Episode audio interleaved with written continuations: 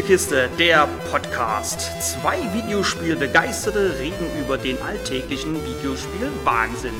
Mit Jürg und Kai.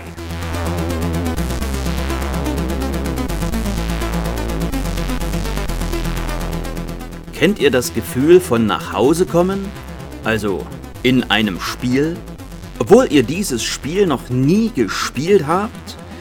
Ein ähnliches Gefühl hatte ich nämlich bei Industria vom deutschen Entwickler Bleakmill.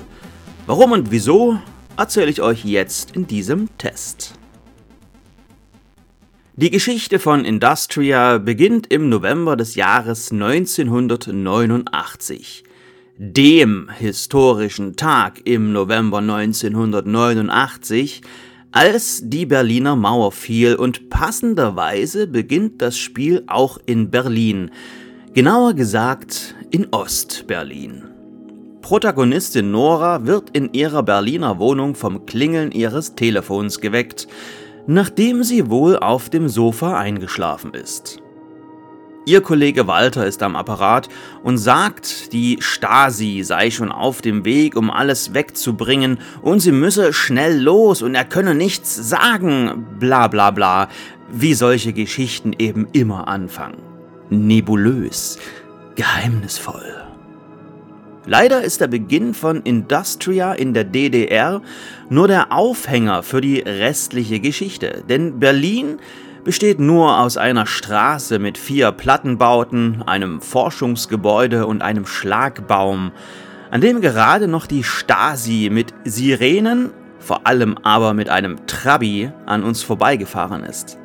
Oder einen Trabi, der so aussehen soll wie einer, beziehungsweise wie sich jemand einen Trabi vorstellt, der aber noch nie einen im echten Leben gesehen, geschweige denn gefahren hat.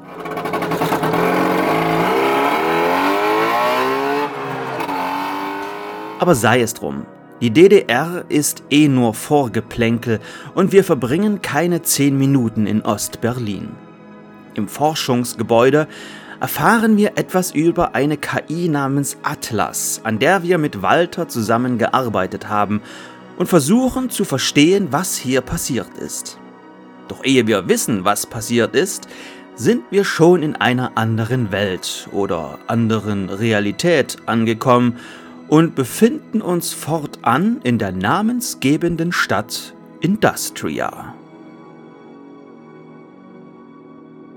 So viel also zur grundlegenden Story von Industria. Aber was ist Industria überhaupt? Industria ist ein klassischer, storygetriebener Ego-Shooter.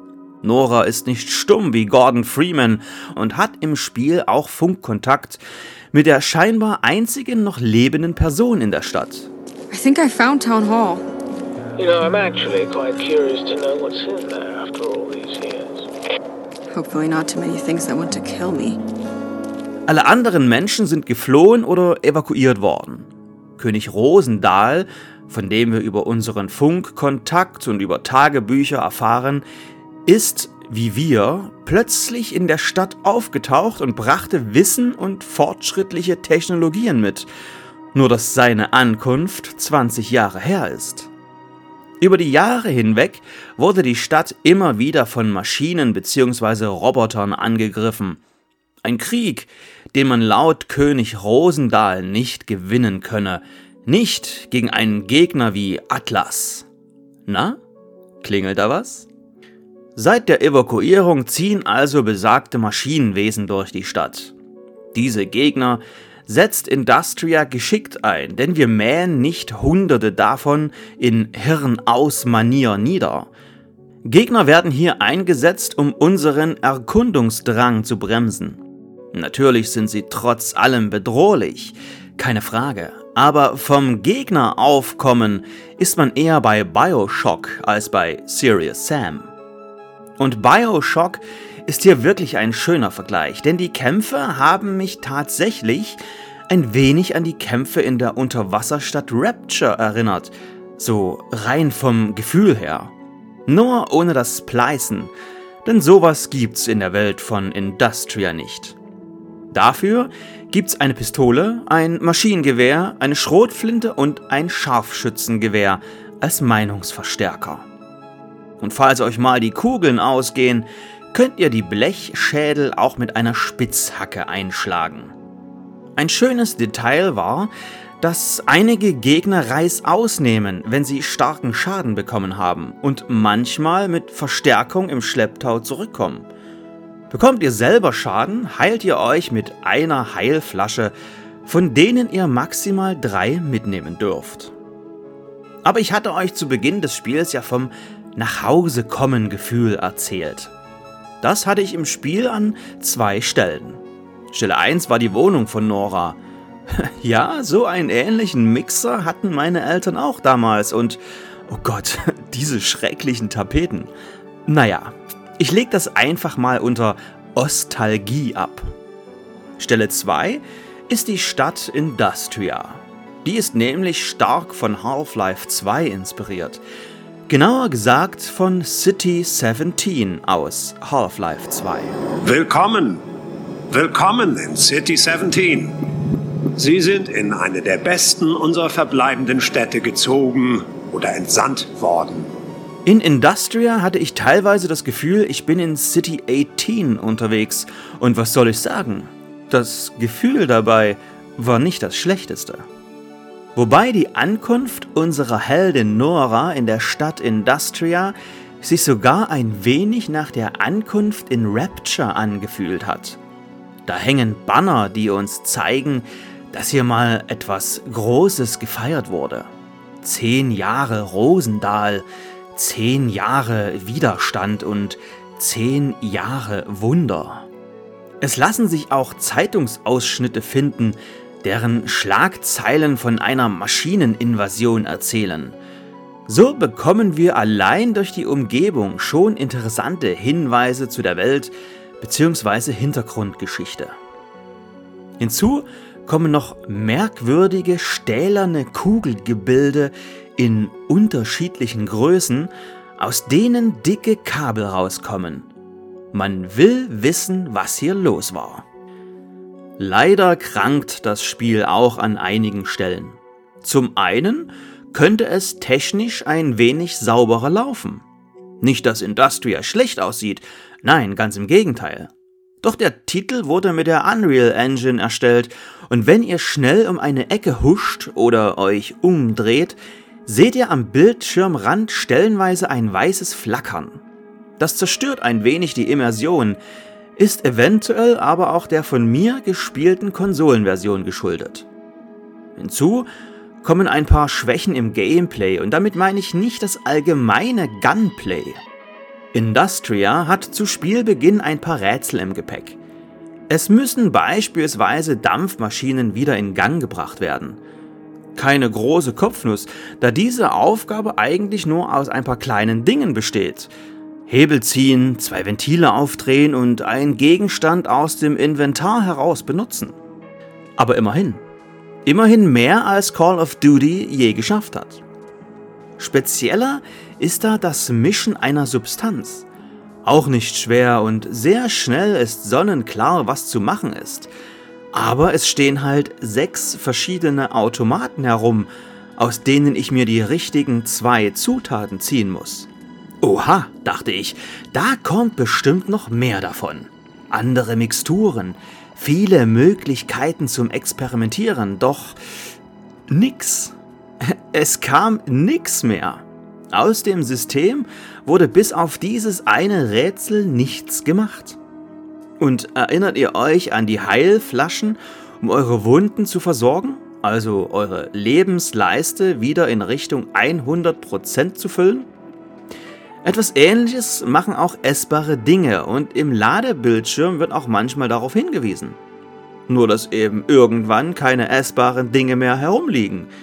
Ganz so, als hätte Entwickler Bleakmill vergessen, die wieder einzubauen. Ähnlich wie die Rätsel. Zu Beginn des Spiels gibt es sie noch. Irgendwann jedoch ist davon nichts mehr da. Und zwei Hebel bedienen, um einen Fahrstuhl zu rufen, ist kein Rätsel. Industria besitzt im Übrigen zwei Schwierigkeitsgrade. Normal- oder Hardcore-Modus. Im Hardcore-Modus müsst ihr selber manuell speichern, Ihr findet weniger Munition und trefft auf härtere Gegner. Diese härteren Gegner sind in einigen Abschnitten des Spiels aber vollkommen egal, weil es in ihnen schlicht und einfach keine Gegner gibt. Denn zwischen den einzelnen Leveln, Industria bietet euch keine Open World, betretet ihr eine merkwürdige Bibliothek.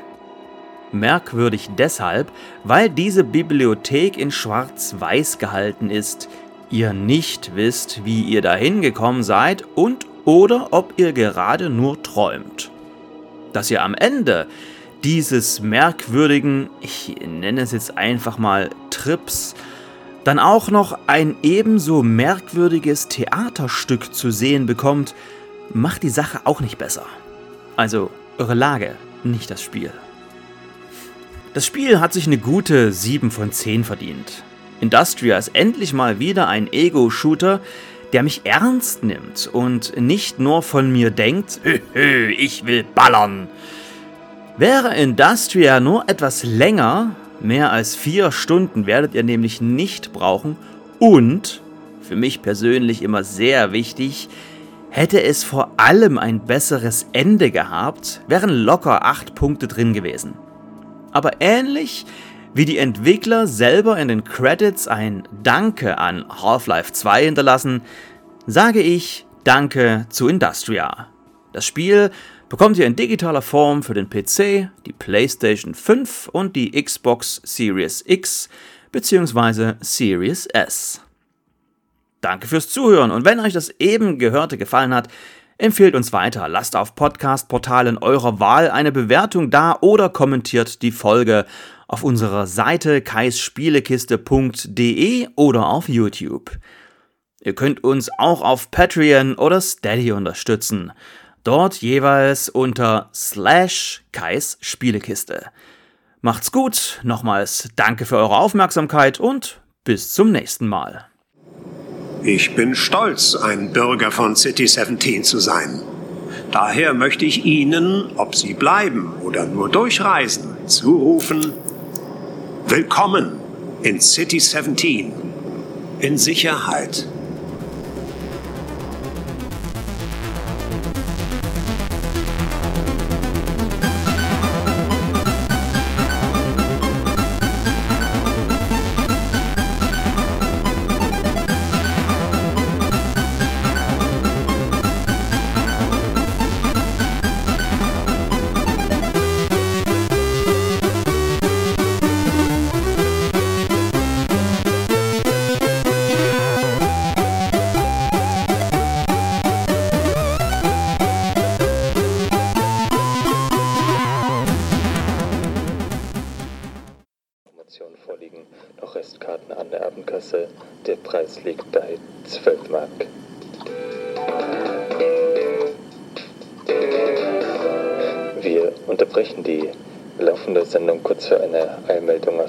Nachrichtenredaktion und schalten dafür zu unserem Außenkorrespondenten Helmut, der sich momentan an der innerdeutschen Grenze von Straße an der Berliner Mauer befindet.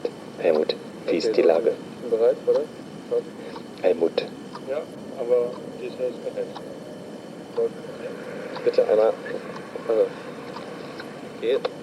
Ja, meine Damen und Herren, die Lage an den innerstädtischen Grenzübergängen ist momentan noch sehr unübersichtlich und konfus. Wir stehen jetzt hier am Grenzübergang in Berlinstraße mit einigen Schaulustigen und erwarten nach dieser etwas verwirrenden Pressekonferenz mit Politbüro mit Schabowski, dass hier demnächst